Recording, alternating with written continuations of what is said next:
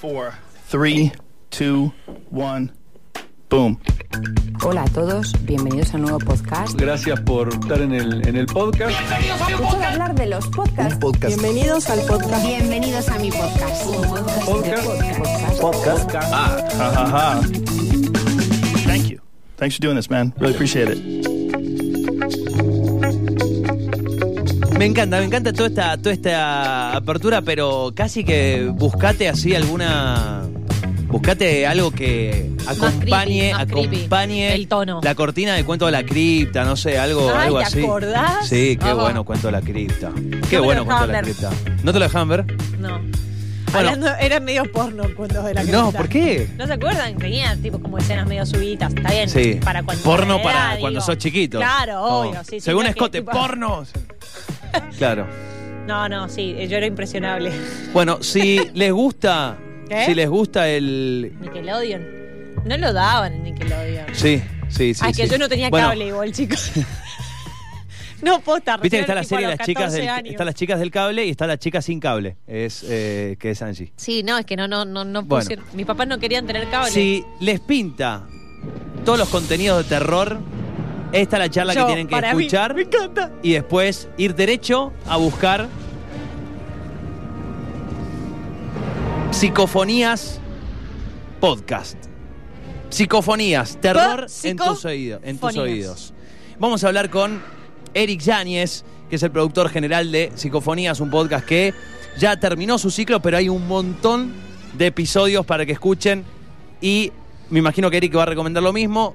Yo se lo recomiendo de antemano. Esto se escucha con auriculares de noche y las luces apagadas.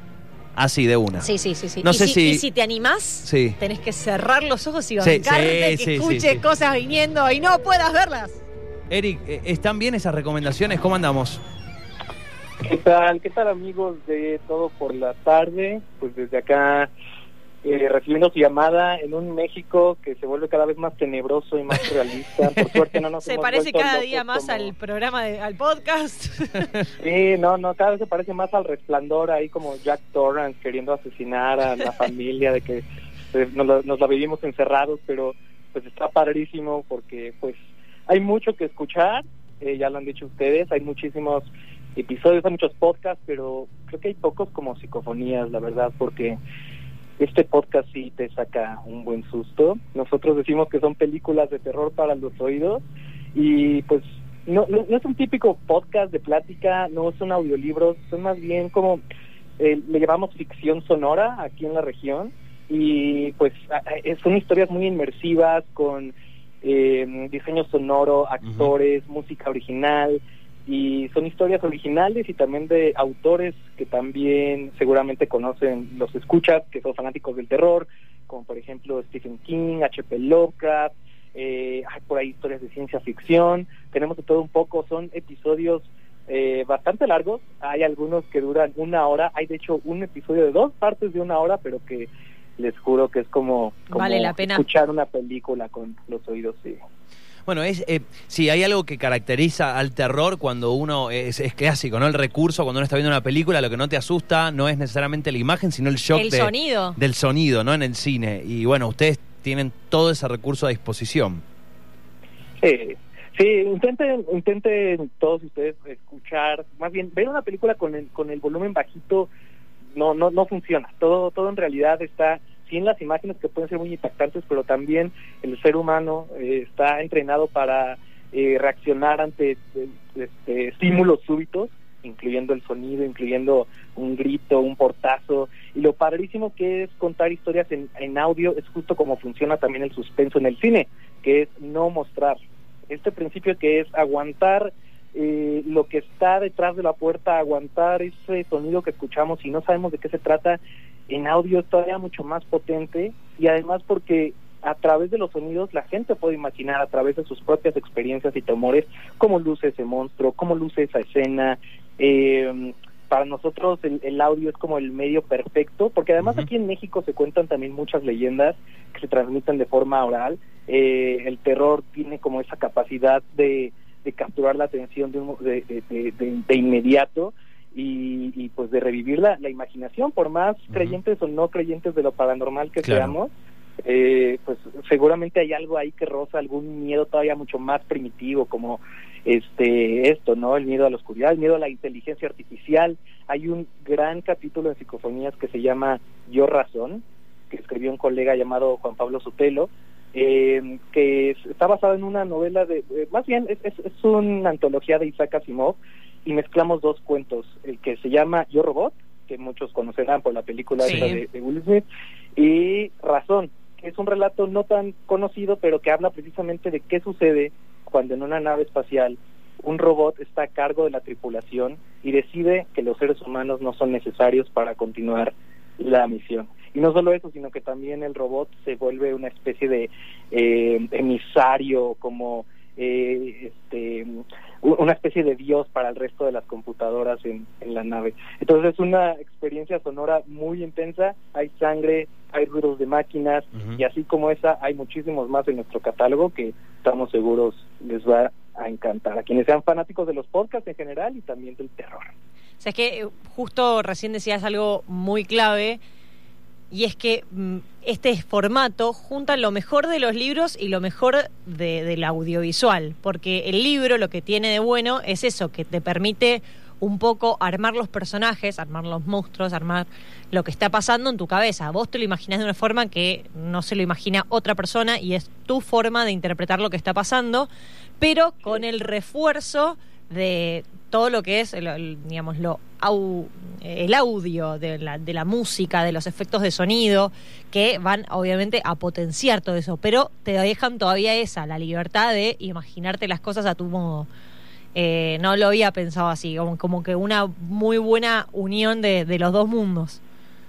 Sí, sí, pues e- es un proyecto que precisamente porque eh, éramos muy apasionados del audio cuando lo estuvimos haciendo, produjimos 22 episodios a lo largo de, tres años, ganamos aquí una beca gubernamental que nos permitió financiar una de esas temporadas, eh, pero sí, estábamos obsesionados con cómo se escuchaban las cosas, la calidad de- de- del diseño sonoro, todo esto que hace que una historia de verdad cobre vida en tus oídos, que, que estamos muy acostumbrados a escucharlo en el cine, pero no tanto en podcast.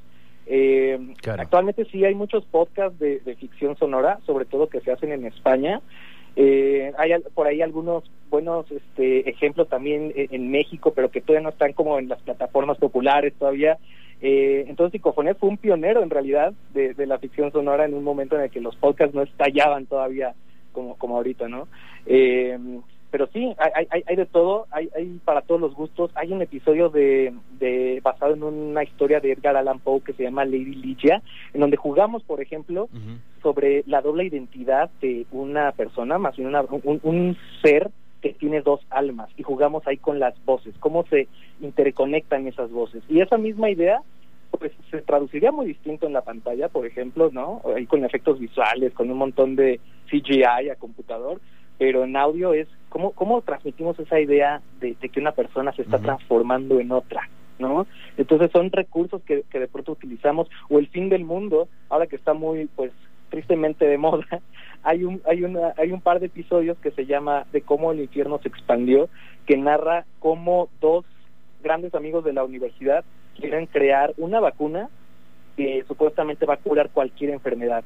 Sin embargo, también hacen que esta vacuna logre que veas el plano que convive con el nuestro, el que usualmente no, no sabemos que está ahí, pero que son todos esos espíritus que no han abandonado la Tierra y pues imagínense lo que pasa cuando todo el planeta comienza a ver lo mismo. Y imagínense hacer eso con puro sonido, con puro con pura narración o incluso a veces sin narrador. Fue todo un reto en términos de, de guion, en términos de, de, la- de los referentes que teníamos en ese entonces para, para armar estas historias, porque en realidad había varios podcasts sí de ficción, pero en inglés.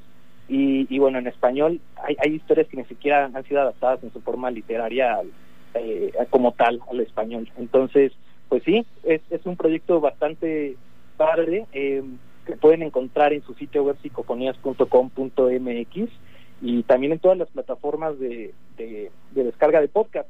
Y que de hecho, que, que, que padre que, que tengan esa sección de ensalada de podcast, porque yo sé que de pronto es bien difícil encontrar qué cosas nuevas escuchar.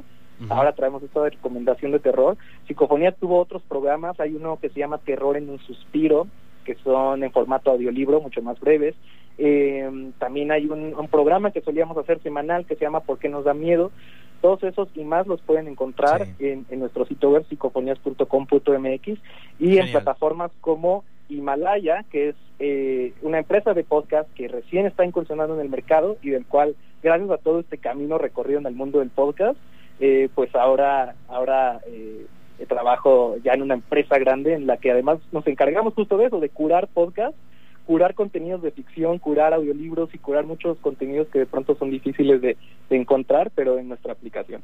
Bueno, espectacular, espectacular. Es cómo cómo fue eh, porque hay hay hay muchas cosas que eh, que tienen que ver con el generar una un ambiente y en el terror eh, eh, si la o sea en la- y en la misma actuación no cuando te dicen o incluso cuando cuando los locutores graban y graban algo alegre el- te- las, las locutores están con una mueca de sonrisa. Y lo mismo a la hora del terror si la persona se está riendo y no está mucho creyendo lo que está diciendo se va a notar en la grabación. Cómo era eso entrar en ambiente y, y ponerse a tono con la historia eh, y con los actores no sé cuánta, cuán- hasta cuántos actores en simultáneo laburaban Llegamos a tener en cabina eh, un tope de hasta 20 actores, por ejemplo, para hacer multitudes, Wow. para hacer escenas eh, en donde queríamos generar un, un ambiente real, es decir, si íbamos a tener un restaurante, pues poníamos a gente a conversar en español, porque de inmediato detecta si algo está descargado, ¿no? Pero para interacciones eh, cara a cara, pues solamente teníamos eh, dos actores, tres actores, los que estuvieran en escena, en estudio. Algo que no pudimos hacer, que siempre tuvimos la, la- el interés de hacer, fue sacar a los actores del estudio y tenerlos en un en un set muy parecido como si estuviéramos trabajando en cine, pero con, con, con objetos para que hicieran sonidos y demás, para que se ayudaran a entrar a la escena, porque efectivamente cuando estás trabajando en radio, estás trabajando en audio, tienes al actor leyendo directamente del, de la hoja, y es muy fácil que, que, que se pierda toda la profundidad dramática y que se limiten solo a leer, ¿no? Y ni siquiera por la experiencia del actor, sino porque es, es, es- le- le- es- muy fuerte. fácil solo quedarse en la, en la, ajá, en la hoja. Entonces, eh, pues hacíamos ensayos, hacíamos lecturas de, de ensayos que eh, y, y ensayos que duraban hasta dos semanas antes de la grabación del episodio. Un episodio nos tomaba una semana y todo lo hacíamos en estudio, eh, aproximadamente unas seis, ocho horas al día, hasta que teníamos las, las tomas requeridas. Y también porque era un proyecto muy eh, hecho casi por el amor del arte, hasta que nos tuvimos la beca, pues eh, sí teníamos actores con experiencia escénica, pero quizá no tan experimentados con el formato. Entonces eso también nos tomaba bastante tiempo. Y ya la parte de la postproducción, pues era donde ocurría realmente la magia, porque claro eh, ahí así los puedes este, transportar donde tú quieras, ¿no? Con un reverb o podemos este colocarlos bajo una sábana, atrás de una puerta, poseídos por un demonio, eh, jugar con la mezcla de que se están moviendo de un lado a otro y eso añade muchísimas capas y tridimensionalidad a lo que quizás pueda parecer un medio eh, o un formato muy austero o muy sencillo como es el audio, pero Y los sonidos, como esta- todos los sonidos lo- los, creaban y los grababan ahí nativos, o sea, eran, eran eh, producidos por ustedes también. Eh, hay unos en los que sí grabamos en los, y otros en los que usamos librerías, Bien. pero los invito a escuchar eh, el experimento ruso del sueño, que es como nuestra visión de esta creepypasta famosa que circula por internet, en la que sacamos comida de perro, este mm, eh, verduras de todo tipo, hicimos ahí una serie de porquerías en el estudio para recrear sonidos de gente comiéndose a, mi- a sí misma. Entonces, Wow. Y para, y para Yo Razón, que son sonidos robóticos, eh, grabando video, videocaseteras, grabando aparatos en casa, todo lo que oyen ahí robótico son aparatos reales que nosotros grabamos. Y, y eso que el sci-fi no solo en cine, sino también en audio es todo un reto de hacer por, por, esto mismo, ¿no? Es crear universos en la mente de quien escucha eh, solo usando ese medio y es un arte en sí mismo. Bien, eh, y ustedes, eh, ya sé que por ahí es difícil cuando uno está metido, pero ustedes hicieron la experiencia de cerrar los ojos, apagar las luces y escuchar con auriculares de noche sus propios podcasts. Hicimos eso y más. Eh, el proyecto aquí en Ciudad de México tuvo varios ciclos de presentaciones en un campamento que se llama Noctambulante, en la cual la gente podía acampar cerca de, un área que iluminábamos con, con la sucesión de las escenas en, el- los episodios. Y en una ocasión también los pusimos en un cine a oscuras. Y bueno. molestábamos Oh. a la gente, les hacíamos ruidos, conocíamos a la perfección las piezas, entonces cada vez que había un jump scare, así de que te saltaba el Qué bueno. monstruo, teníamos ahí una, unas ollas y, y golpeábamos ahí detrás de la audiencia. Entonces, sí, sí tuvimos sí tuvimos varias experiencias para hacerlo todavía más vivencial. Claro, una especie de teatro sí. Claro, claro, sí, tal cual. Bueno, Qué bueno espectacular. Que está. Es zarpada esa experiencia. Si les gusta este género, eh, van a disfrutar muchísimo esta serie de podcast. Entonces, como dijo Eric, eh, más de 20 capítulos de psicofonías, así lo encuentran en Spotify, por ejemplo, Terror en tus oídos, y ahí ya lo tenemos publicado en, en las redes también. Eric, bueno, un placer y eh, en el mejor de los sentidos, ojalá que sigas haciendo a la gente dar miedo. Sí, claro, y bueno, si me permiten dar un pequeño shout out, descarguen también la app de Himalaya. Ahí soy encargado del contenido de la curación editorial y precisamente hacemos esto, le servimos una ensalada de podcast semanalmente. Genial. La app se llama Himalaya para iOS. Buenísimo. Y App Store. Genial, genial. Eh, Eric, un placer charlar contigo. Muchísimas gracias y un saludo. Muchas gracias. Estrangulador. Gracias, gracias.